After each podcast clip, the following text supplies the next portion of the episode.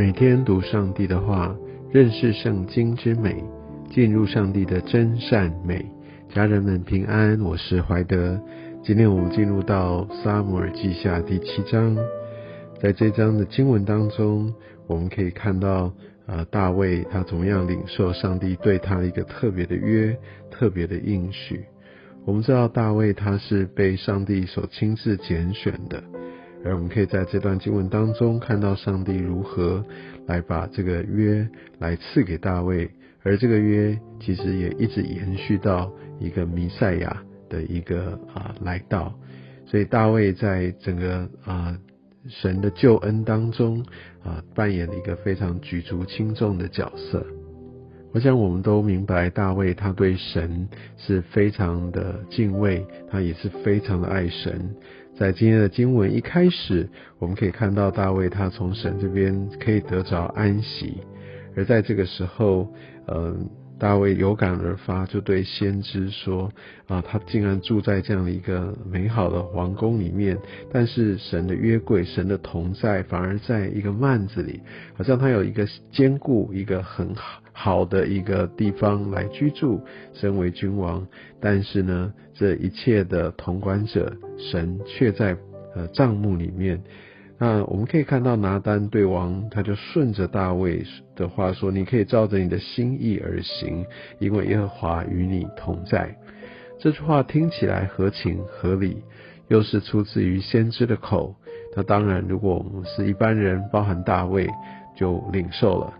但是我们可以在这过程当中，却看见先知拿单在这里并没有先求问神，他就是凭着自己的一时的感动就来回复。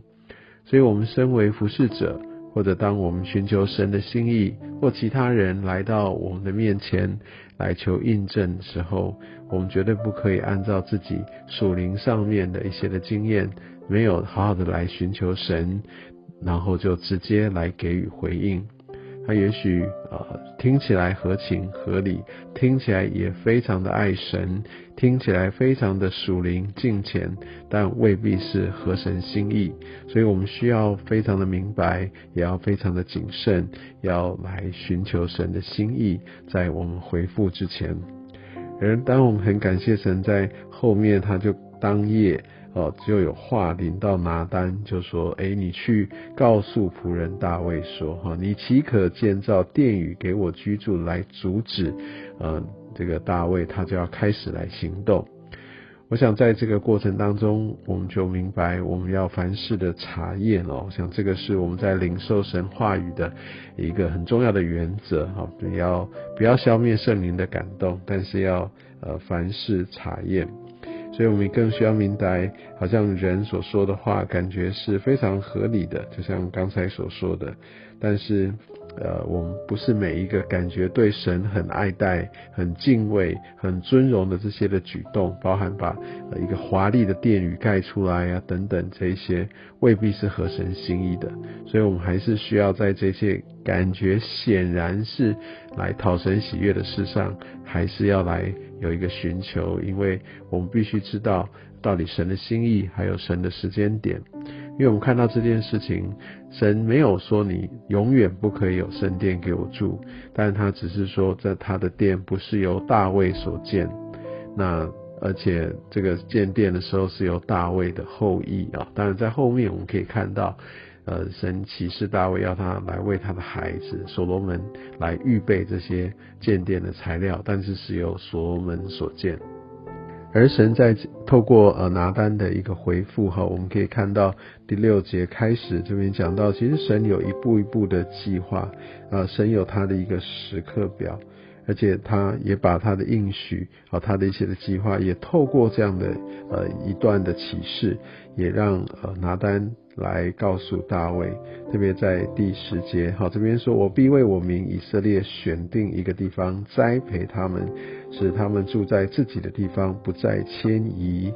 好，然后呃，在后面你可以看到十二节，你受数满足，与你列祖同睡的时候，我必使你的后裔接续你的位，我也必坚定他的国。然后十三节，他必为我的名建造殿宇，我必坚定他的国位，直到永远。所以我们可以看到大卫。呃，他就领受了这样神的一个计划。虽然大卫他的感动哦，他的心愿并没有按照他自己所想的来达成，上帝并没有答应他，但上帝更赐下一个更美的一个是一个永恒的约定。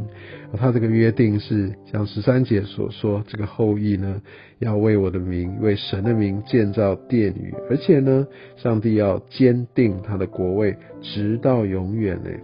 好，当然十四节这边继续说，呃，神的他的一个主权，我要做他的父，他要做我的子。但我想之前讲到，就是好像父子的关系，他们有一个归属，而且他真的是在呃神他的名下，有这样的一个父子关系的一个确定。特别在新约的时候，我们比较多看到，因为当我们呃接受的耶稣基督，也透过圣灵呃，让我们可以知道，哦，我们是得了这样的一个印记，我们得着这个儿女的名分，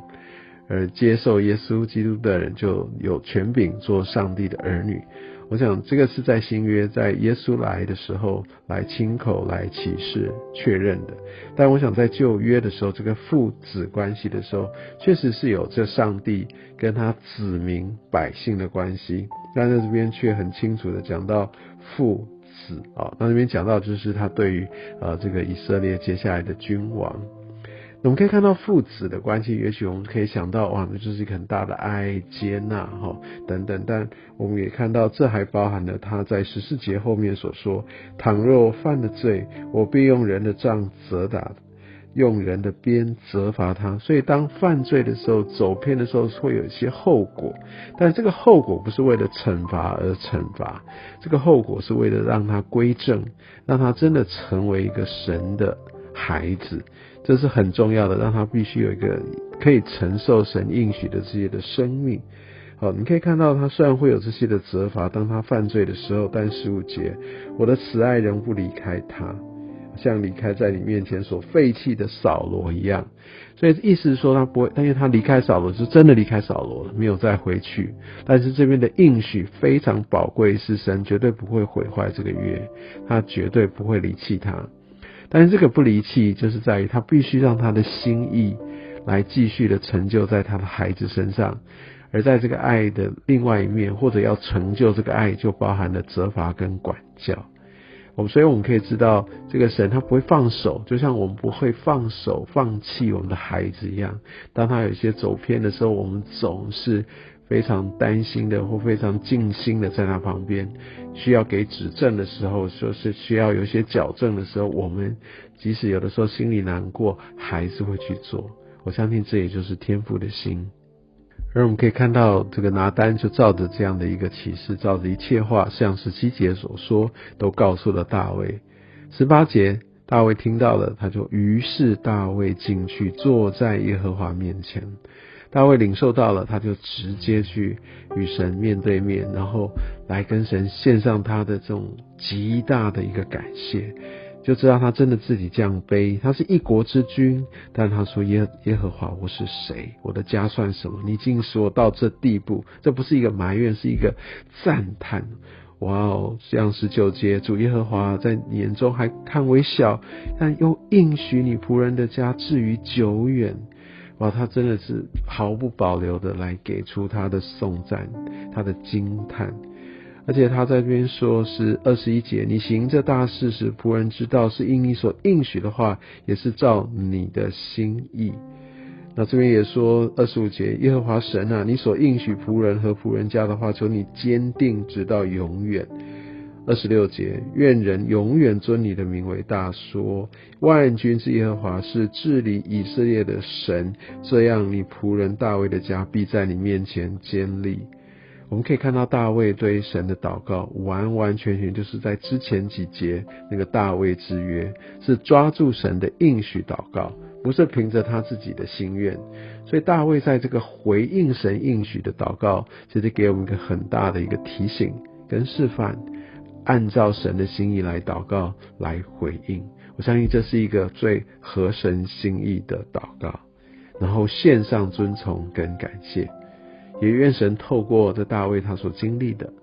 还有这个嗯，先知拿单一开始个人的一个领受跟最后的一个调整修正，让我们可以得到祝福。愿上帝祝福你。